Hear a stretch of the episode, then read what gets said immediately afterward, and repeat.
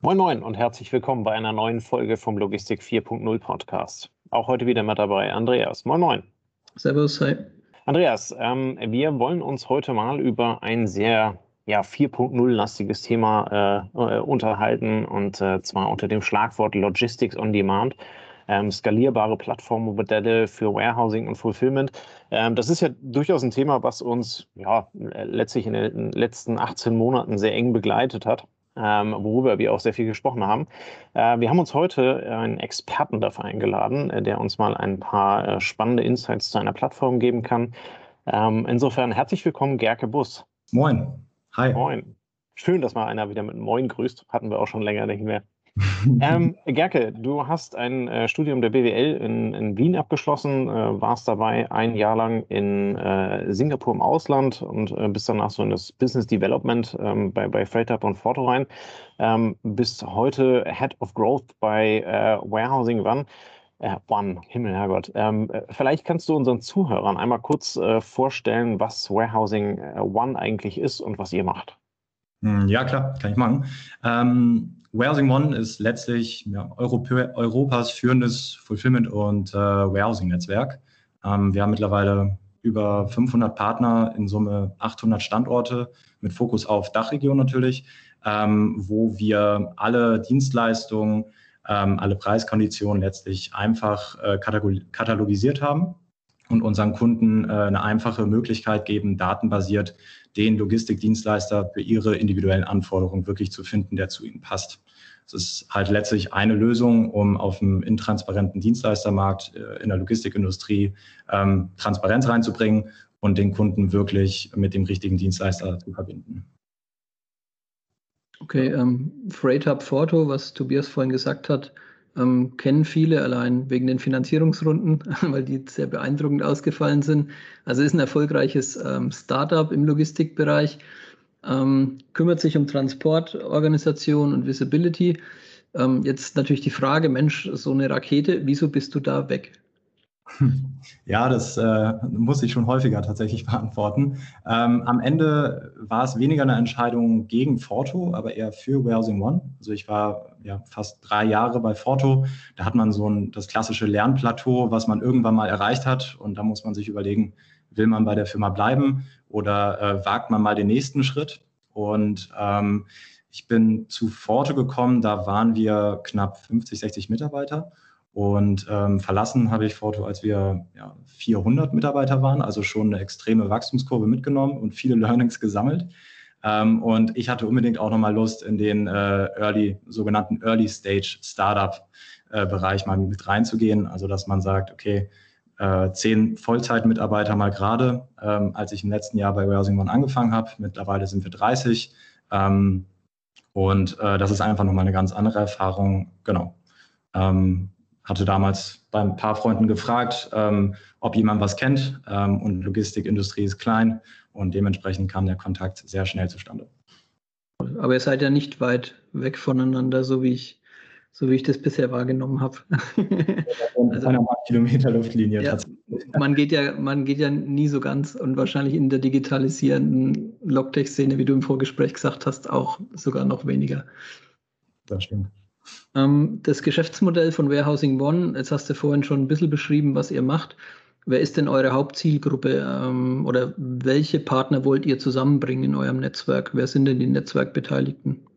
Ja, also wir haben ganz klaren Fokus ähm, auf ähm, ja, klassische E-Commerce-Unternehmen ähm, und das wird noch zusätzlich erweitert mit sogenannten äh, D2C-Brands, also Direct-to-Consumer-Brands, ähm, die einen eigenen Online-Shop haben, häufig auch ähm, Unternehmen, die mit klassischem FBA-Business angefangen haben, also über Amazon angefangen haben zu verkaufen, sich damit einen eigenen Online-Shop äh, unabhängiger aufstellen wollen und äh, dementsprechend die Marke äh, anfangen äh, zu wachsen zu lassen letztlich. Und ähm, das ist unsere Zielgruppe. Ähm, durch unser sehr großes Netzwerk können wir tatsächlich ähm, sehr viele unterschiedliche Arten von Unternehmen und auch deren Anforderungen, ähm, ich sag mal, abbilden. Ähm, auf der Partnerseite haben wir letztlich ähm, klassische 3PLer, ähm, die entweder sich komplett auf die Lagerhaltung äh, inklusive aller Services, die in diesem Lager auch sind, ähm, fokussiert haben. Also äh, von der Vorkonfektionierung, Wareneingang, Warenausgang, Qualitätskontrolle ähm, bis hin zum Labeling. Mm, und ähm, gleichzeitig haben wir aber auch Dienstleister, die sich äh, darüber hinaus letztlich noch äh, auch manchmal auf die äh, Straßenfracht, also auch mal Transporte ähm, abwickeln können ähm, oder aber auch die halt letztlich dann die Versandlogistik äh, zu unseren finalen Kunden übernehmen. Das heißt, es kommt eventuell zu euch jemand, der sagt, ich muss 4000 Paletten zwischenlagern, aber fragt euch dann im nächsten Schritt eventuell sogar, mit wem kann ich das abholen oder wer fährt mir das über die 200 Kilometer durch die Gegend. Ähm, auch da kümmert oder da bietet ihr praktisch Kontakte an. Genau, genau richtig, ja. Okay. Das heißt, ihr vermittelt dann, also ihr seid, ihr seid dann die Plattform, äh, die, den, die den Kundenwunsch äh, aufnimmt und äh, dann die geeigneten äh, Dienstleister raussucht, um das im Zweifel halt eben zu, zu vermitteln. Ähm, ihr habt selber vermutlich keine Lagerhallen, aber äh, habt halt eben Zugriff auf die, auf die entsprechenden Dienstleister an der Stelle. Genau, das äh, vielleicht zum Kontext. Also ähm, wenn man wenn man es mal ganz streng äh, genommen nimmt, ähm, das ist etwas, womit wir so groß geworden sind. Also Warehousing One als Marktplatz, ähm, dass wir wirklich den klassischen Supply und Demand zusammenbringen. Ähm, tatsächlich haben wir in diesem Jahr im April ähm, die Premium-Lösung Warehousing One Plus, ähm, ähm, sage ich mal, gelauncht. Das heißt, dass wir von dieser Marktplatzlösung uns weiterentwickeln wollen und unseren Kunden eine, ja, mittels einer Integration eigentlich den Zugriff auf äh, sehr viele unterschiedliche ähm, Player im Logistikmarkt letztlich bieten wollen. Das bedeutet, ein Kunde kommt zu uns, ähm, integriert sich einmal äh, mit unserer Software und er hat Zugriff auf das Fulfillment-Netzwerk. Er hat aber auch genauso gut äh, Zugriff auf die Shop-Systeme, auf die ERP-Systeme ähm, und auch äh, auf die Versanddienstleister zum Beispiel. Okay. Ähm, Jetzt haben wir aufgrund unserer Erfahrungswerte in unserem äh, Zuhörernetzwerk ja, ja durchaus den Klein- und Mittelstand, äh, die sich letztes Jahr bei Corona vor großen Herausforderungen gesehen haben. Ähm, habt ihr da irgendwie so Mindesteintrittsbarrieren? Ähm, äh, keine Ahnung, zehn Sendungen am Tag oder 100.000 äh, Euro Umsatz? Oder, ähm, oder seid ihr auch an bestimmte äh, Systeme gebunden oder könnt ihr quasi ähm, alles irgendwie integrieren und vermitteln? Ja, ähm, also natürlich haben wir auch einen Fokus. Ähm, sogar sehr viele Dienstleister haben gewisse Mindestanforderungen, weil sich ansonsten die initialen Setup-Kosten halt gar nicht so richtig lohnen. Mhm. Ähm, und auch das Outsourcing macht nicht immer Sinn für ein Unternehmen, ähm, wenn es gerade noch ganz klein ist und eigentlich noch näher beim Kunden sein sollte, um zu verstehen, was das Produkt eigentlich kann, soll und leistet. Ähm, also wir sagen meistens so ab 250 äh, Sendungen pro Monat, das ist Pakete in dem Fall jetzt, rechnet sich ein klassisches äh, Fulfillment Outsourcing. Ähm, genauso gut wie zum Beispiel 100, 100 äh, Quadratmeter oder ähm, ja, Paletten eigentlich, die jetzt zur Lagerung äh, dienen. Ja. Okay. Wenn ihr, ah. ja, bitte, Andreas. Wenn ihr, wenn ihr den, den dann doch überschaubaren ähm, FBAler vielleicht auch als Zielgruppe habt, ähm, geht ihr dann auch so weit, dass ihr ähm, mit CAP-Dienstleistern in Verbindung steht? Ähm, diese, oder, oder ist es dann Teil der Third-Party-Logistik, die eventuell äh, der Netzwerkpartner im, im Warehousing One-Netzwerk anbietet? Ähm, da gibt es tatsächlich unterschiedliche Konstellationen. Also äh, manche Kunden wollen wirklich ähm, die Versandkonditionen jetzt zum Beispiel mit äh, dem äh, jeweiligen 3PLer ähm, ja, ähm, unterschreiben und nutzen. Ähm, wir sind allerdings auch bereits, weil auch da gibt es natürlich wieder junge Startups, äh, die sich in dem Bereich breit gemacht haben, ähm, die zum Beispiel Volumina äh, bündeln und dadurch ähm, besondere Preiskonditionen anbieten können. Ähm, auch mit denen sind wir in zum Beispiel Kontakt und bieten das auch für unsere Kunden an. Also das ist wirklich sehr unterschiedlich. Es gibt dann ja auch noch ganz große Firmen, ähm, die haben selbst so starke Versandkonditionen äh, sich ausgehandelt. da hast du gar keine Chance, quasi gegen anzukommen. Okay. okay. Also kann auch quasi jeder zu euch kommen, ähm, äh, solange er da irgendwie auf die, auf die 250 Sendungen im Monat kommt, ähm, was ja dann doch schon, schon sehr klein ist. Andreas hat es ja gerade gesagt und teilweise auch die FBAler. Ähm, perfekt. Ähm, jetzt haben wir ja letztes Jahr durch, äh, durch Corona ähm, so, so einen ganz leichten Anstieg des, des Onlinehandels mitbekommen, mhm. äh, mit einem zwinkernden Auge. Äh, das ist also absolut durch die Decke gegangen. Ähm, in, den, in den Podcasts von damals haben wir also immer sehr euphorisch über die, über die Versandmengen der, der Cap-Dienstleister gesprochen, die da also dann teilweise bestellt wurden. Habt ihr das auch gemerkt? Ähm, ja, man fühlt sich immer ein bisschen schlecht, äh, wenn, man, äh, wenn man das äh, so sagt. Ähm, aber wir waren, um ehrlich zu sein, ganz klar Gewinner äh, innerhalb der letzten anderthalb Jahre. Also äh, einerseits natürlich bei unseren bestehenden Kunden, ähm, die ja extrem stark gewachsen sind, aber man hat auch wirklich gemerkt, die Anfragen, ähm, die von Kundenseiten an uns gestellt wurden, sind sehr stark in die Höhe geschossen. Und ähm, das hat dem Geschäft nicht abgetan, sondern hat es sehr positiv beeinflusst, muss man sagen, ja. Okay, das heißt, und ihr konntet dann äh, auch, auch diese, diese zusätzlichen Kapazitäten, die angefragt wurden, ähm, die konntet ihr über das Netzwerk dann auch äh, entsprechend verteilen oder gab es irgendwo mal auch einen Moment, wo ihr gesagt habt, äh, jetzt, jetzt wird es gerade schwierig, äh, jetzt müssen wir selber nochmal irgendwie wachsen und Kapazitäten dazu äh, holen? Mhm. Das konnten wir tatsächlich ganz gut ähm, ausgleichen übers Netzwerk. Das ist ja auch irgendwie einer der Vorteile davon, dass wir flexibel gucken können, ähm, okay, welcher Partner hat noch freie Kapazitäten und wo kann man gegebenenfalls auch einen Kunden unterbringen. Ähm, wir hatten wenn ich mich noch richtig erinnere, sogar eine Aktion, dass wir äh, kostenlos Stellplätze für Unternehmen zur Verfügung gestellt haben, ähm, die Artikel zur Corona-Bekämpfung letztlich importiert haben. Äh, das war eine Aktion, die wir im letzten Jahr gefahren haben. Ähm, von daher, das war sogar auch teilweise vorteilhaft für unsere Partner, weil wir hatten ähm, auch einmal eine Umfrage gemacht, wie die 3PL-Dienstleister letztlich ähm, mit der Situation umgehen, was für Anforderungen sie haben, was für Umstellungen sie gemacht haben, äh, haben da eine Umfrage in unserem Netzwerk gemacht und haben das letztlich wiederum veröffentlicht und unseren Partnern auch zur Verfügung gestellt, damit diese auch letztlich für sich ähm, ja, ähm, Best Practices mitnehmen können und wie sie mit der Situation am besten umgehen können. Ähm, also es war eigentlich, würde ich sagen, ein sehr großer Vorteil, dieses Netzwerk und diese Kommunikation im Netzwerk aufrecht zu haben und dementsprechend gegenseitig sich helfen zu können. Wir jetzt, haben jetzt. Nee, jetzt will ich. Anschluss an, an, die Frage, äh, wie, wie, muss ich mir das vorstellen? Ich bin jetzt äh, FBAler, Online-Shop-Besitzer, habe jetzt meine 1000 Sendungen oder weiß der Geier was äh, komme dann zu euch und, und äh, sage euch, ich habe äh, 100 verschiedene Produkte, äh, die möchte ich gerne verschicken, weil äh, ich weiß nicht was. Ähm, äh, wie ist das? Sitzt ihr dann vor einer riesengroßen äh, Leinwand, wo also irgendwie eure ganzen Dienstleister aufgelistet sind und dann gebt ihr oben ins Suchfeld ein, ich brauche jetzt also hier äh, Versand von 1000 Kartons, äh, so und so viele Stellplätze und am Ende bleibt dann also bei der Suche bleiben dann noch drei über und, und äh, die kontakt, äh, kontaktiert ihr dann oder ähm, äh, wie geht ihr da vor?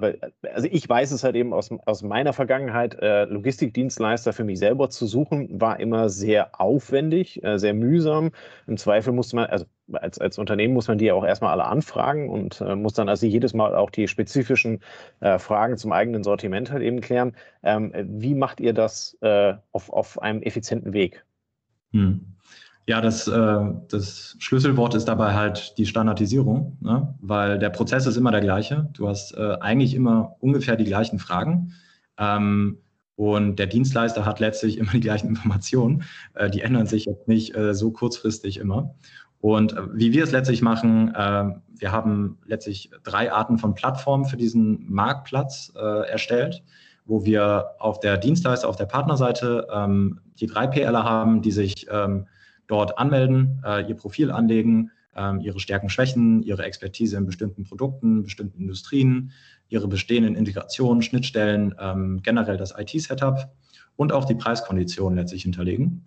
Und ähm, auf der Kundenseite haben wir einerseits eigentlich ziemlich ein ähnliches Prinzip, also wo die Spezifika äh, hinterlegt werden, was das konkrete Projekt angeht, in dem Fall 1000 monatliche Sendungen zum Beispiel pro Monat. Ähm, und dann haben wir als Verbindung eine sogenannte Administrationsplattform, was unsere Account Manager nutzen und die hier letztlich äh, den Sync machen und gucken, welche Anforderungen passen hier ähm, zu welchem ähm, ja zu welchem Angebot. Und ähm, das passiert natürlich sehr automatisch, muss man sagen die Kontaktaufnahme mit dem Dienstleister, die Nachverhandlung vielleicht auch mal, wo wir auch für den Kunden letztlich auftreten und aushelfen, mhm. das ist dann wiederum äh, die, ich sag mal, manuellere Aufgabe vom Account Manager. Okay, cool. Ähm, jetzt haben wir uns über die ja, Kundenseite, also über euren Kunden unterhalten, der an euch herantritt und sagt, ich hätte hier gerne mal. Ähm, wie kann ich mich dann als, als, als Dienstleister bei euch einbringen? Ich bin jetzt, also haben wir, haben wir ja gesagt, äh, bei unseren Hörern so mittelständische Kleinunternehmer. äh, also kleine und mittelständische Unternehmen, die vielleicht auch hier mal ein bisschen Platz haben in der Halle und äh, sagen können, ja, so 500 Quadratmeter, die habe ich immer. Ähm, wenn ihr die irgendwie vermietet kriegt, bin ich euch wirklich nicht böse drum und macht das Geschäft gerne. Wie kann ich mich da ähm, bei euch einbringen? Ja, das ist tatsächlich gar nicht so schwierig, ähm, sondern ähm, wir sind generell natürlich dankbar für jeden Partner. Im, im Gegenteil, wir haben sogar ein häufig äh, ein Überangebot auf der Partnerseite. Das heißt, ähm, viele Partner sagen, ähm, hey, ich, ich habe auf jeden Fall noch Kapazitäten frei.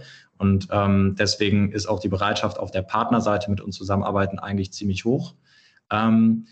Wir haben, ich würde jetzt nicht sagen Mindestanforderungen an unsere Partner, aber wir achten schon darauf, dass die Qualität, ähm, die wir unseren Kunden letztlich ja, vermitteln, ähm, dass die halt auch wirklich mehr als zufriedenstellend ist und ähm, letztlich den Kunden auch, ähm, beziehungsweise auch den Endkunden von unserem Kunden letztlich wirklich glücklich macht.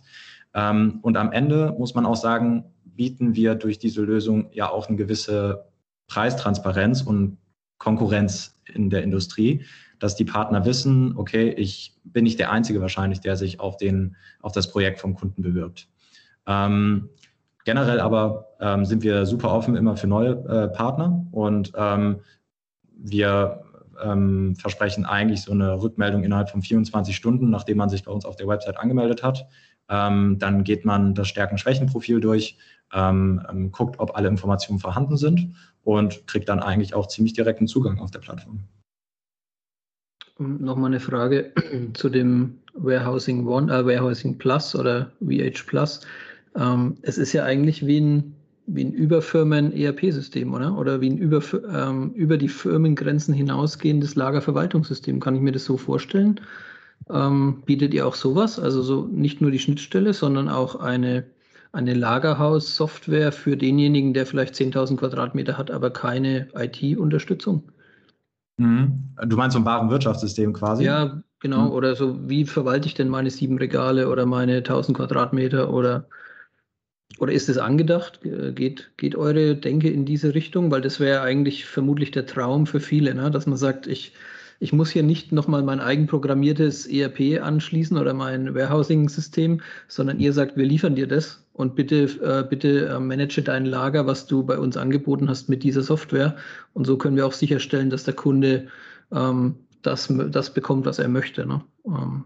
Ja, ähm, das ist tatsächlich äh, eine sehr gute Frage. Wir haben da lange drüber nachgedacht. Ähm, wir haben ja auch, ich sag mal, ähnlich äh, junge Unternehmen, ähm, die häufig als äh, Konkurrenz gesehen werden, was aber gar nicht so richtig stimmt, ähm, sondern die selbst einfach ein sehr gut positionierter 3PLer sind mit eigenem WMS, ähm, die letztlich ähm, mit der richtigen IT gewachsen sind und dementsprechend das gut umsetzen können. Und wir haben uns ganz am Anfang die Frage gestellt, okay, braucht dieser Markt wirklich noch ein weiteres WMS, was eigentlich in irgendeiner Form ja fast jeder Dienstleister hat? Oder ist nicht eher das Problem, dass diese äh, WMS nicht wirklich miteinander kommunizieren können? Und mhm. ein Kunde, der vielleicht zum Beispiel mehrere Dienstleister nutzen möchte, ähm, einen in UK, einen, einen in Deutschland und einen in Frankreich, dann für ja, jeden Dienstleister letztlich in eine eigene Plattform gehen muss oder einen eigenen Zugang hat und äh, die Daten nicht mit übereinander einstimmen. Und ähm, ja, es ist halt ähm, sehr ähm, Kabelsalat, aber auf äh, Informations- und Datenebene, sage ich mal. Und ähm, das ist letztlich das Problem, wo wir ansetzen wollen. Ähm, und deswegen würde ich, glaube ich, die Frage jetzt eher mit Nein beantworten. Also wir planen jetzt nicht, ein eigenes WMS aufzusetzen. Ich glaube, es gibt auch extrem gute WMS draußen in der Industrie. Ähm, da ist eher das Problem, ähm, die bestehenden Dienstleister, die vielleicht da nicht dieses IT-Setup haben, ähm, sich an eine der bereits existierenden WMS-Lösungen ähm, zu orientieren oder sie auch vielleicht zu nutzen. Okay, und dann sorgt ihr aber dafür, dass eure Schnittstelle zum System den Mehrwert schafft, den dann euer Kunde oder den dann derjenige, der den Auftraggeber sucht, ähm, dass der bekommt, was er möchte. Ne?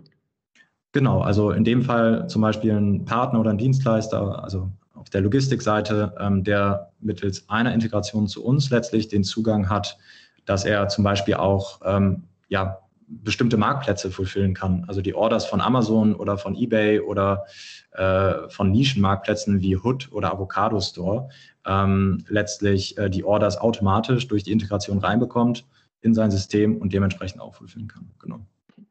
Das heißt, da ist noch eine zusätzliche Funktion da, dass wenn man über euch arbeitet, dass man dann eine Integration in europäische Plattformen gleich mit realisiert, ne, wofür es ja auch andere Anbieter wieder separat gibt, aber auch das habt ihr an Bord. Okay. Richtig. Wenn, wenn man das jetzt so als Standardlogistiker hört, dann denkt man, wow, ihr seid ja schon wahnsinnig weit, ähm, Lichtmeilen voraus. Ähm, aber jetzt hast du ja vorhin erzählt, ja, wir sind von zehn Leuten auf zu 40 Leuten gewachsen. Was, was steht denn noch auf eurer Roadmap? Also gehen denn, jetzt seid ihr da so ein bisschen Avantgarde schon in dem, was ihr tut. Aber wo gehen denn eure Gedanken hin? Ähm, wo, wo seht ihr noch Entwicklungsbedarf? Was steht bei euch auf der Roadmap der nächsten Monate, wenn man das so sagen kann? Ja, ähm, also auf unserer Seite ist letztlich erstmal, ähm, dass wir auf der äh, Produktseite letztlich die größten äh, Entwicklungen sehen werden. Also ähm, wir haben die Marktplatzlösung ist letztlich ein, ein, skalierbares Modell, was sehr gut angenommen wird auch von der Industrie. Das merkt man auch.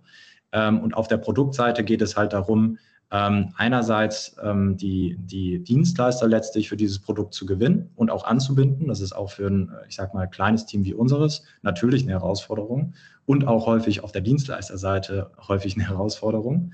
Ähm, gleichzeitig ähm, ist es für uns auch wichtig, ähm, einfach die äh, Skalierung ähm, auf der Kundenseite voranzutreiben. Ähm, wir, wir sind finanziert, das heißt, ähm, wir haben äh, Venture Capital Firmen hinter uns, äh, die uns äh, Geld ähm, in uns rein investiert haben und die erlauben uns dadurch natürlich auch einfach größere Sprünge, aber auf der Umsatzseite muss sich das natürlich auch widerspiegeln.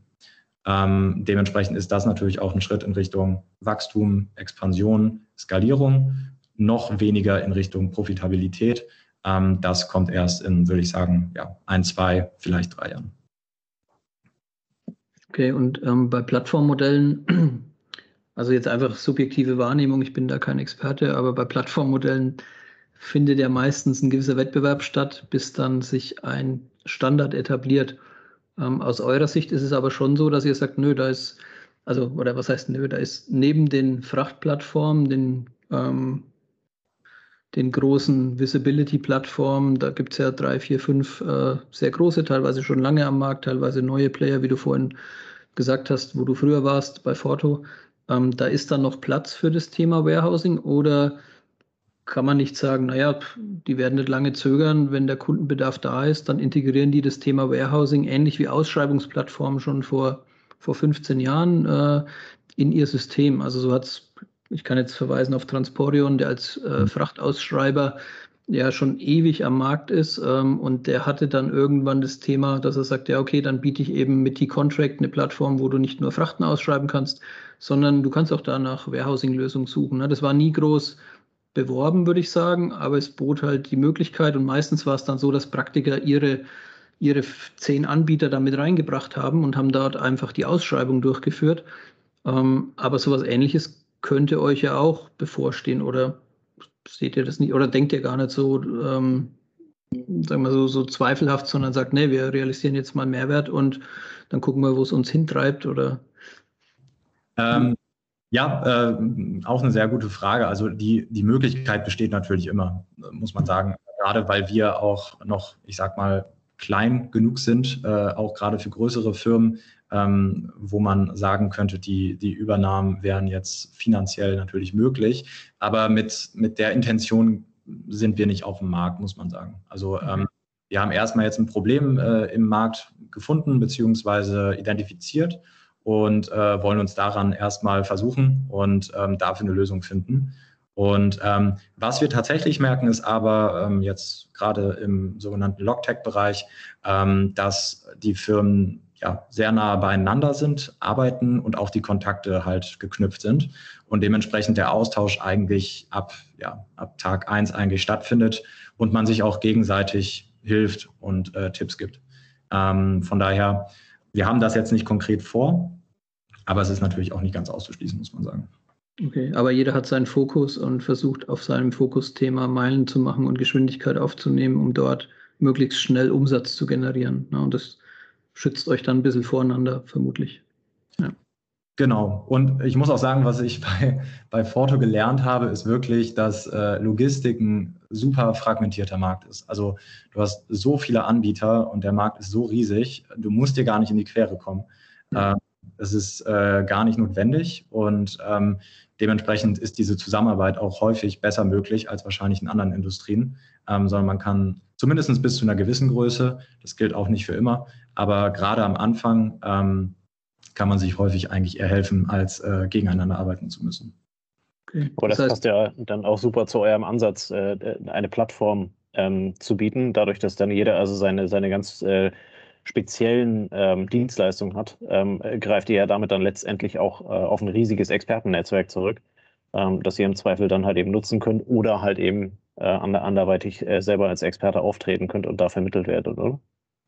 Absolut. Und vor allen Dingen gerade in Deutschland ähm, ist es immer wieder, ich will fast sagen, absurd. Ähm, du hast so krasse Firmen in Deutschland, ähm, so diese klassischen Hidden Regional Champions, wie man sie auch nennt, die irgendwo im Nirgendwo ähm, ihren Hauptsitz haben und äh, ja, normal, äh, was heißt normale Leute? Also so gerade kleinere Firmen ähm, haben von denen noch nie gehört, haben vielleicht auch nicht die beste Online-Präsenz, aber haben es halt einfach auf der logistischen Ebene total drauf.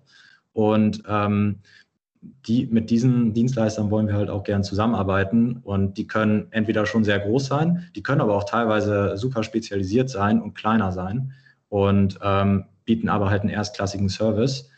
Sie brauchen nur vielleicht einen kleinen Anschubs, äh, um auf dem Markt äh, letztlich auch die richtigen Kunden, Kunden zu finden. Das heißt, das Angebot geht auch in so exot, was heißt exotisch, aber in so Spezialthemen rein wie ähm, Gefahrgutlager oder Zolllager am Flughafen und da arbeitet, arbeitet ihr euch in jede Nische rein und verschafft damit auch wieder dem, dem Kunden die Möglichkeit, auf diese Nische, auf die er selbst nie gekommen würde, zuzugreifen, vermutlich. Ne? Ja, absolut. Also beides zu beiden Gefahrgut und Steuer, Zolllager äh, kann ich äh, zu beiden Ja geben zum Beispiel.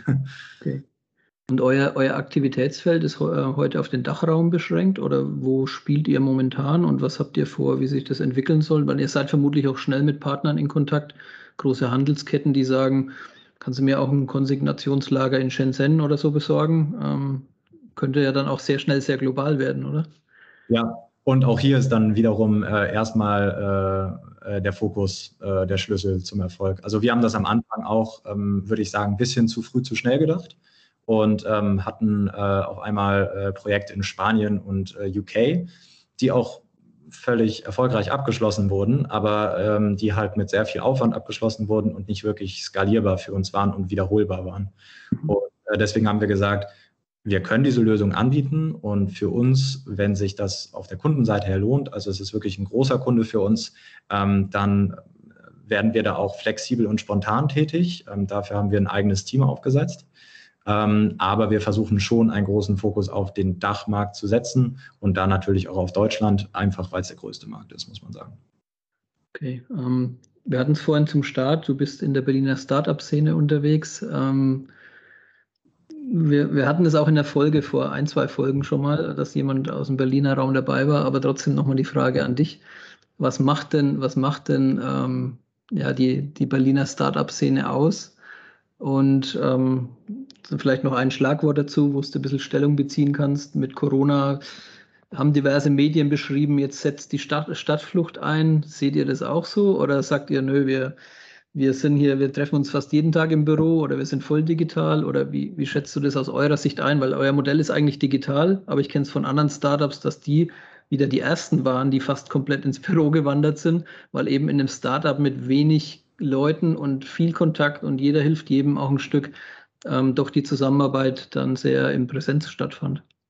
Ja, ähm, also was, was macht Berlin so aus? Ähm, das höre ich häufig, wenn ich Besuch habe, ähm, dass es vor allen Dingen die, die junge Generation ist, die hier ist. Also wenn du durch Berlin gehst, ähm, durch fast alle Stadtteile, Stadtteile hindurch, ähm, du siehst einfach sehr junge Leute, ähm, die einfach sehr motiviert sind und ähm, sehr hungrig irgendwie. Und das ist ein Ökosystem, was sich irgendwie selbst nährt ähm, und wo auch sehr viele erfahrene und erfolgreiche Leute äh, wiederum zurückkehren, um dieser jüngeren Generation quasi wieder zu helfen. Ähm, das hast du, das siehst du ganz häufig. Und ähm, was ich im Logtech-Bereich zumindest so spannend finde, ist wirklich auch, ähm, dass die Industrie einfach sehr klein ist. Also ähm, wir haben in Hamburg, in München, in Berlin und in Köln. Ähm, und es gibt natürlich auch noch andere Standorte, aber in jedem dieser großen Städte hast du ähm, immer Newcomer, die aus dem Boden sprießen und man kennt sich irgendwie mindestens über ein, zwei Ecken. Und äh, das finde ich macht auf jeden Fall Berlin eigentlich als Standort sehr attraktiv. Ähm, und Berlin ist auch sehr attraktiv für, äh, ich sag mal, internationales Talent. Also äh, sehr viele Leute aus dem Ausland äh, ziehen nach Berlin. Die Stadt ist irgendwie attraktiv, äh, zieht einen an. Ähm, und dadurch hat man auch die Möglichkeit, letztlich ja, das äh, ähm, neue Mitarbeiter dadurch zu finden. Und das bezieht sich auch direkt auf die Office-Situation. Ähm, gibt es Stadtflucht in Berlin, ja oder nein? Ähm, ich habe gemerkt während Corona, dass sehr viele Leute aus Berlin raus sind und äh, sich ein, ähm, ein, ähm, ja, ein Büroplatz auf Teneriffa zum Beispiel äh, organisiert haben ähm, und da irgendwie ähm, sich ein, zwei Monate, ich sag mal, am Strand verbarrikadiert haben. Ähm, gleichzeitig ist es genau wie du sagst, auch bei uns, äh, das Startup lebt davon, dass du als Team zusammenarbeitest, ähm, dass du schnell bist, dynamisch bist, was am besten irgendwie immer noch vor Ort geht. Man hat noch nicht so richtig den Dreh raus, wie man Remote wirklich komplett äh, zum Funktionieren bringt. Also es funktioniert natürlich, aber dass es so gut funktioniert wie vor Ort. Ähm, und was wir tatsächlich glücklicherweise haben, ist, dass wir erst im letzten Jahr im Oktober in ein neues Büro gezogen gezogen sind. Und ähm, da ist, das ist tatsächlich ziemlich groß. Also wir haben es untervermietet und äh, deswegen konnten wir sehr früh unser Team wieder ins Büro holen äh, und damit die Abstandsregeln und Hygieneregeln einhalten, ähm, sodass wir eigentlich jetzt konstant durchschnittlich 25 bis 30 Leute da haben ähm, und auf zwei Stockwerke quasi verteilt. Und das war ziemlich glücklich, muss man sagen. Habt ihr ein paar Regale aufgebaut und dann über Warehousing One angeboten, oder? Dafür hat es nicht gereicht, leider. okay, ja, cool. Ja, danke für den Einblick. Das ist immer ein bisschen spannend. Also für uns, ne, wir sind jetzt eher eben nicht, ja, wir sind auch in einer sich wachsenden Organisation unter, oder in einer wachsenden Organisation unterwegs, aber der Einblick in den Startup, was, was irgendwie so zweistellige Mitarbeiterzahlen hat, ist dann halt immer doch noch recht spannend. Ich denke auch für die Logistiker weitestgehend. Ähm, von daher danke. Ja. Ähm, wir, haben, wir haben auch in der Recherche, natürlich gucken wir für jeden Gast immer so ein bisschen, was finden wir, was finden wir, wenn wir den googeln. Ne? Und da haben wir bei dir gesehen, du arbeitest nicht nur plattformbezogen, sondern du urlaubst auch ein Stück plattformbezogen. Es gibt von dir ein Profil bei Couchsurfing. ähm, das ist eine Plattform, die bietet Übernachtungsmöglichkeiten und es gibt ja auch die eine oder andere Story, dass jemand durch Europa äh, getingelt ist über die Plattform. Kann man relativ kostengünstig, wenn nicht sogar kostenfrei leben. Was war so dein coolstes Urlaubserlebnis? Oder warum, warum machst du das? Warum sagst du, nö, ich will nicht ins langweilige Hotel, sondern Couchsurfing ist für mich genau das Richtige? Ich wusste gar nicht mehr, dass das Profil noch aktiv ist. das, sieht man auch, das sieht man auch, dass du einen Hund oder eine Katze, glaube ich, hattest. Also wenn ich, wenn ich mich jetzt richtig erinnere. Ja. Äh, ja. Bezeichnend, dass, auf, dass man nicht äh, erkennen kann, ob es ein Hund oder eine Katze ist. Es ist ein kleiner Hund, glaube ich. Ähm, ja, äh, das ist schon ein bisschen her. Also ich habe das mit 21 bis 25, glaube ich, gemacht, ähm, auch so gerade während der Studienzeit. Und ähm, ich habe es tatsächlich eine Zeit lang häufiger genutzt. Ich würde sagen so 10, 12 Mal sicher in Summe. Ähm, gerade als ich in Asien war, war es eine super Möglichkeit, auch mit, ähm, äh, mit Locals in Kontakt zu kommen. Ähm, so ein bisschen mal abseits von den typischen Touristenfaden zu gehen und äh, die haben, also gerade in Asien ist halt die, ähm, ist halt die äh, Gastfreundschaft halt extrem. Das heißt, äh, die Leute haben dich äh, dann eingeladen oder lokale Restaurants gezeigt und teilweise direkt den Familien vorgestellt. Ähm, das war auf jeden Fall eine super Erfahrung. Ähm, könnte ich jedem empfehlen, der gerade auch noch jünger ist und sich vielleicht noch nicht an den Komfort von einem Hotelzimmer gewöhnt hat, ähm, über diesen Weg letztlich ähm, kostengünstigere Option zu haben, zu reisen. Ähm, ich glaube, die schönste Erinnerung war tatsächlich aber in Europa. Es war in äh, Schweden, in äh, Stock. Nee, das war nicht in Stockholm, das war in Lund. Äh, ich war davor in Stockholm und bin Marathon gelaufen mit einem Kumpel und äh, habe danach noch zwei, drei Tage in Lund äh, verbracht äh, zur Erholung. Und ähm, ich war äh, wir waren in so einer netten WG irgendwie, die uns bekocht und bemuttert hat, äh, weil wir durch diesen Marathon eher gestolpert als gelaufen sind. Äh, von daher war das eine sehr schöne Erinnerung, die ich da behalten habe. Ja, cool. Ja, aber zeigt auch da sind Plattformen gut, um Transparenz zu schaffen und Möglichkeiten zu eröffnen, die man sonst, wo man sonst nicht drankommt. Ne? Das ist einfach ein, ein Bindeglied, ein Netzwerkeffekt, der eigentlich klasse ist. Ja. Das war eine sehr gelungene Analogie. Und der Marathon war aber erstmalig oder also jetzt, jetzt frage ich so, weil ich bisher eingelaufen bin ähm, und habe dann auch sofort wieder gesagt, es reicht einer. oder magst du das öfter? Ist das, ist das Laufen für dich was Dauerhaftes? Ich, ich habe nach dem Marathon habe ich auch gesagt, äh, das reicht erstmal. Ähm, ich bin danach und davor auch ein paar Halbmarathon gelaufen äh, oder habe auch mal noch so einen Tough Mudder irgendwie äh, sich da durch den Matsch äh, irgendwie ähm, ja, Robben ähm, habe ich auch noch hinter mir. Ähm, aber äh, tatsächlich habe ich mich durch den Marathon ein bisschen das Knie überlastet. Und äh, da bin ich immer noch mal wieder dabei, gegen anzutrainieren, wenn ich zu sehr ins Laufen komme. Okay, aber die Leidensfähigkeit, die du da bewiesen hast, ist ja für Logistiker auch total klasse, weil ja unser Tagesgeschäft auch manchmal so geprägt ist. Ne? Ist eher ein Marathon als ein Sprint. Ja, cool. Ähm, dann, dann äh, sollst natürlich auch du als, äh, als unser Gast die, äh, die obligatorische letzte Frage bekommen. Ähm, welches Buch, Film, Podcast, Medium, was auch immer, ähm, hat, hat dich auf deinem Weg ähm, bis hierher so beeinflusst, dass du diesen Weg ähm, eingeschlagen bist? Ähm, gibt es da irgendwas, was du, was du nennen kannst, äh, magst? gibt kein richtig und kein falsch bei der Beantwortung der Frage. Manchmal ist es ein Buch, manchmal ist es ein Film, äh, manchmal ist es einfach nur ein Kontakt. Ähm, was, was hat dich da auf den Weg gebracht? Ähm, ich glaube, wenn ich jetzt ad hoc was sagen müsste, dann wäre es, glaube ich, äh, ein Podcast. Äh, und zwar der Podcast von Tim Ferriss. Ich weiß nicht, ob ihr den kennt. Ähm, ist, glaube ich, mittlerweile doch schon sehr bekannt. Also ist generell ein sehr großer Podcast, aber bei uns hier in der Berliner Startup-Bubble natürlich kein Geheimnis ähm, weil der, ähm, ja, der Host sich auf Selbstoptimierung quasi komplett ausgerichtet hat. Ähm, aber es gibt halt extrem viele ähm, spannende Einblicke. Er interviewt extrem interessante Leute, ähm, gibt meistens so einen kurzen Abriss auch zur Biografie und dann stellt er sehr spezifische Fragen. Und äh, was ich auch cool finde, ist, dass der Podcast so lange dauert. Das heißt, man hat wirklich mal so ein so ein, zwei Stunden Zeitraum, äh, wo man wirklich einmal aus dem Alltag rausgeht ähm, und sich wirklich auf ein, ein Gespräch konzentriert. Das ist eigentlich heutzutage eine ganz schöne Abwechslung. Ja, ich habe gehört, dass der unser Konzept kopiert hat, ja. Downloadzahlen hat er uns mittlerweile auch. Nein, also ich kenne den Podcast von Tim Ferriss, äh, der auch über sein, sein Buch äh, Vier Stunden Woche war das ja, glaube ich, das erste, ne, was er damals geschrieben hat. Und dann kamen noch so ein paar andere ähm, äh, Bücher hinterher, wo er also dann auch immer in Selbstexperimenten quasi herausgefunden äh, hat, wozu er leistungsfähig ist. Ähm, sehr spannend, kann ich jedem wirklich nur ans Herz legen. Ähm, äh, ich höre den Podcast ja hin und wieder mal, ist jetzt nichts, was ich aktiv höre, aber ähm, der, hat, der hat spannende Folgen dabei und ähm, ähnlich wie du sagst, diese, äh, gerade diese spezifischen Fragen und nicht dieses, ja, in, äh, äh, gerade in dieser Startup-Szene ist es ja dann doch häufig so, dass Gäste rumgereicht werden in den Podcasts und immer die gleichen Fragen kriegen und äh, da geht er also ganz anders drauf ein. Ähm, insofern, ja, kann ich das wirklich an der Stelle nur, nur unterschreiben. Ähm, äh, ein toller Beitrag, ja.